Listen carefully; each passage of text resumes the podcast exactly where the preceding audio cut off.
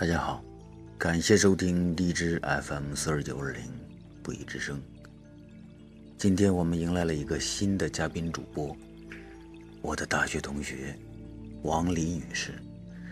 今天她将给大家分享一篇散文，《话语是一个美丽的陷阱》。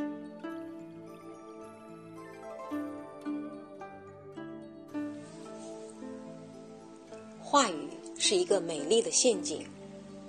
作者：池莉。上世纪九十年代中期，我在德国见到了一个久违的朋友。她是九十年代初嫁给一个德国人的。当时轰动的原因，并不在于她嫁了一个老外，而是因为她一句德语都不懂，还有她的长相比较难看。她是一个寡言的女孩子，她简单的告诉我们，她选择这个老外的原因，就是因为她在中国嫁不到一个这么英俊、这么文雅、这么体贴的男人，而她此生的理想，就是想要一个体贴她的男人，想要一栋舒适的房屋和爬满青藤的小花园，所以她宁可放弃话语。当时。我们都认为他的牺牲太大太大了。转眼就是我再次见到他的九十年代中期了，而这一次，他带给我的不再是轰动，而是震惊。她依然没有变得漂亮，但她生育了两个非常漂亮的混血儿。我们坐在他家大花园的木椅上喝咖啡，青藤果真爬满了他的篱笆。花园的远处，他的小女儿在荡秋千，儿子则在很开心的与他老爸踢球。花园的近处，是朋友的油画画家。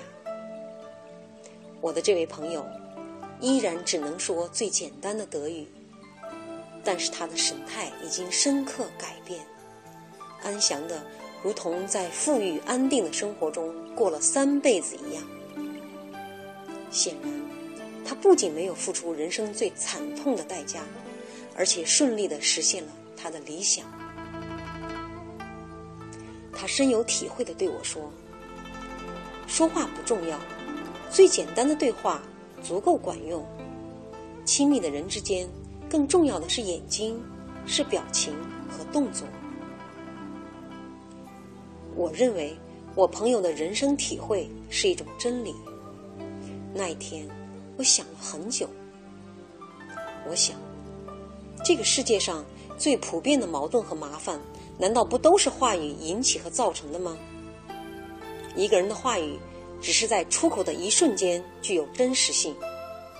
重复者和传播者使用的是自己的理解和语气，接受者则又有各自的理解背景。于是，我们的生活中便充满了絮叨。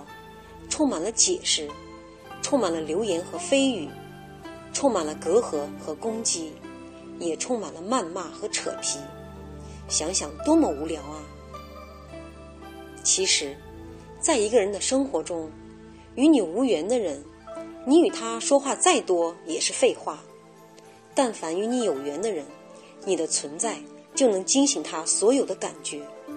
你们不用说话。谢谢收听。